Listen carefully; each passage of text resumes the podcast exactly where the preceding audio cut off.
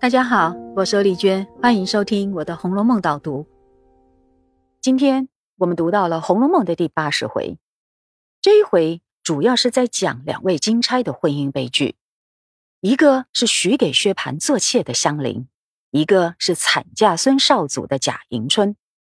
这两个少女都受到粗暴的对待，令人触目惊心。她们也都很快的香消玉殒，可以说是小说里。少女们进入成年以后，集体噩梦的开端。但回目上主要是集中在薛家娶进了媳妇以后，发生在妻妾之间的纷扰。那夏金贵外表是如花似玉，人品却是这样的粗俗野蛮，远远超过了王熙凤。香菱又怎么逃得出他的魔掌呢？因此，在夏金贵的陷害之下，香菱。他第一次遭受到薛蟠的暴力对待，这就是回目上所说的“美香菱屈受贪夫棒”。而薛家所娶的媳妇居然恶行恶状到这种程度，以致全家鸡犬不宁，成为亲友间震惊侧目的奇闻奇观。宝玉也感到不可思议，他刚好遇到了外号王一贴的道士，因为这个道士号称自己做的膏药。是一贴见效，那么宝玉就询问他是否有可以治疗嫉妒的药物，于是啊，就发生了王一贴信口胡诌疗肚汤的笑话，这就是回目上所说的王道士胡诌杜复方。这一回的内容真是令人可悲可叹，传统婚姻就像一条无法翻案的不归路，只要遇人不熟，都是大不幸。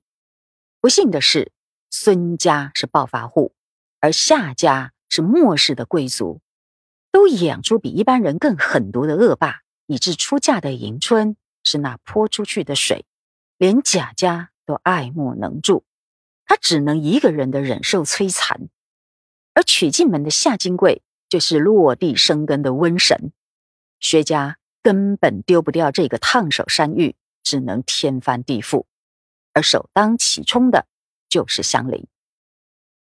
大家要注意，香菱的名字是薛宝钗给取的，吃穿用度也都比照宝钗。像前面第六十二回就写到，宝琴她千里迢迢带来了珍贵细致的石榴红绫布，宝钗和香菱各做了一条裙子。当时香菱说她还有几条新裙子呢，可见。他的生活非常优渥，很受照顾。再从小说里三次写到他笑嘻嘻的，那更证明了他在薛家过得很好。只有从夏金贵娶进门以后，香菱才被逼的和薛蟠断绝关系。也正是从这个时候起，我们才看到香菱开始伤悲痛苦，并且开始卧病消瘦，药事无效，活脱脱。就是个失恋失婚女性的样貌，这就足以反证，在此之前呐，香菱在薛家是活在爱的环境里，她有爱情，有亲情，直到夏金贵介入，才导致了爱的失落，也才造成了致命的打击。即使香菱因为宝钗的保护而没有离开薛家，基本的生活并没有改变。但因为失去了薛蟠，香菱也真正的失去了精神支柱和心灵依靠，于是她放弃了生活意志，悲剧也就无法挽回。由此可见，香菱对薛蟠是真正发自内心、用整个生命投入的真爱。而这个时候，香菱也被改名为秋菱。秋风萧瑟，那么冬天。还会远吗？这改名的象征意义就是双关命运，那同时是香菱的命运，也是薛家的命运。可想而知，这时的薛家已经到了分崩离析的阶段了。薛蟠完全失去了一家之主的地位，而世家千金的薛姨妈更不是恶媳妇的对手。你看，当婆媳之间的冲突到达巅峰的时候。薛姨妈是气得浑身发抖，说：“这是谁家的规矩？婆婆这里说话，媳妇隔着窗子拌嘴，亏你是旧家人家的女儿。而一旁的薛蟠更是急得跺脚说：“罢有罢有，看人听见笑话。”没想到夏金贵越发洒泼喊起来了，说：“我不怕人笑话。”他还一边哭喊，一边滚揉，自己拍打，这简直不堪入目到了极点，哪里还把礼仪教养放在眼里啊？其中，薛姨妈所谓的“亏你是旧家人家的女儿”，所谓的旧家，就是历史悠久的百年世家。脂砚斋说是旧族，礼教规矩就是他们持盈保泰的根基，但现在。就到了荡然无存的地步了。再看夏金贵，他最喜欢吃的居然是拿油炸焦骨头下酒，一副吃人不吐骨头的形象，这真是极为传神的形象塑造呀！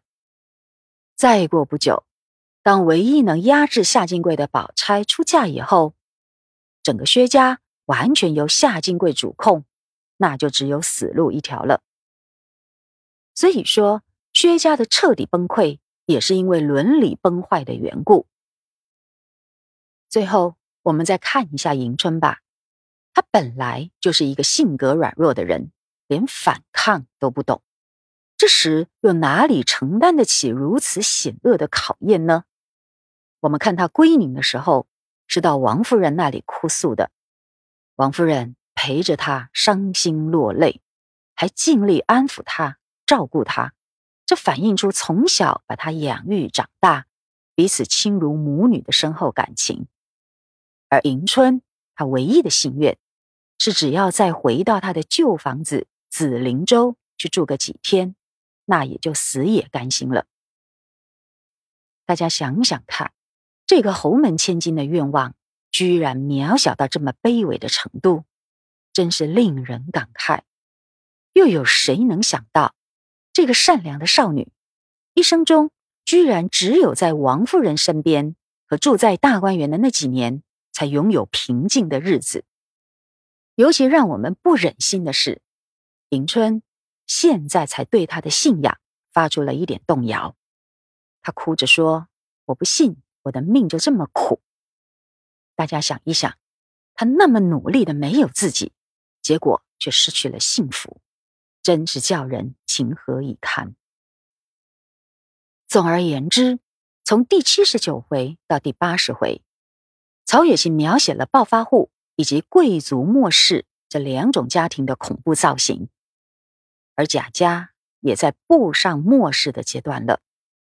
从第八十回以后，故事的发展应该会十分的令人触目惊心，到时候不言可喻。曹雪芹是那般的深深哀痛，而读者也一定会眼倦叹息。但因为后四十回明显和前八十回有很多的不同，不适合用来作为小说分析的依据。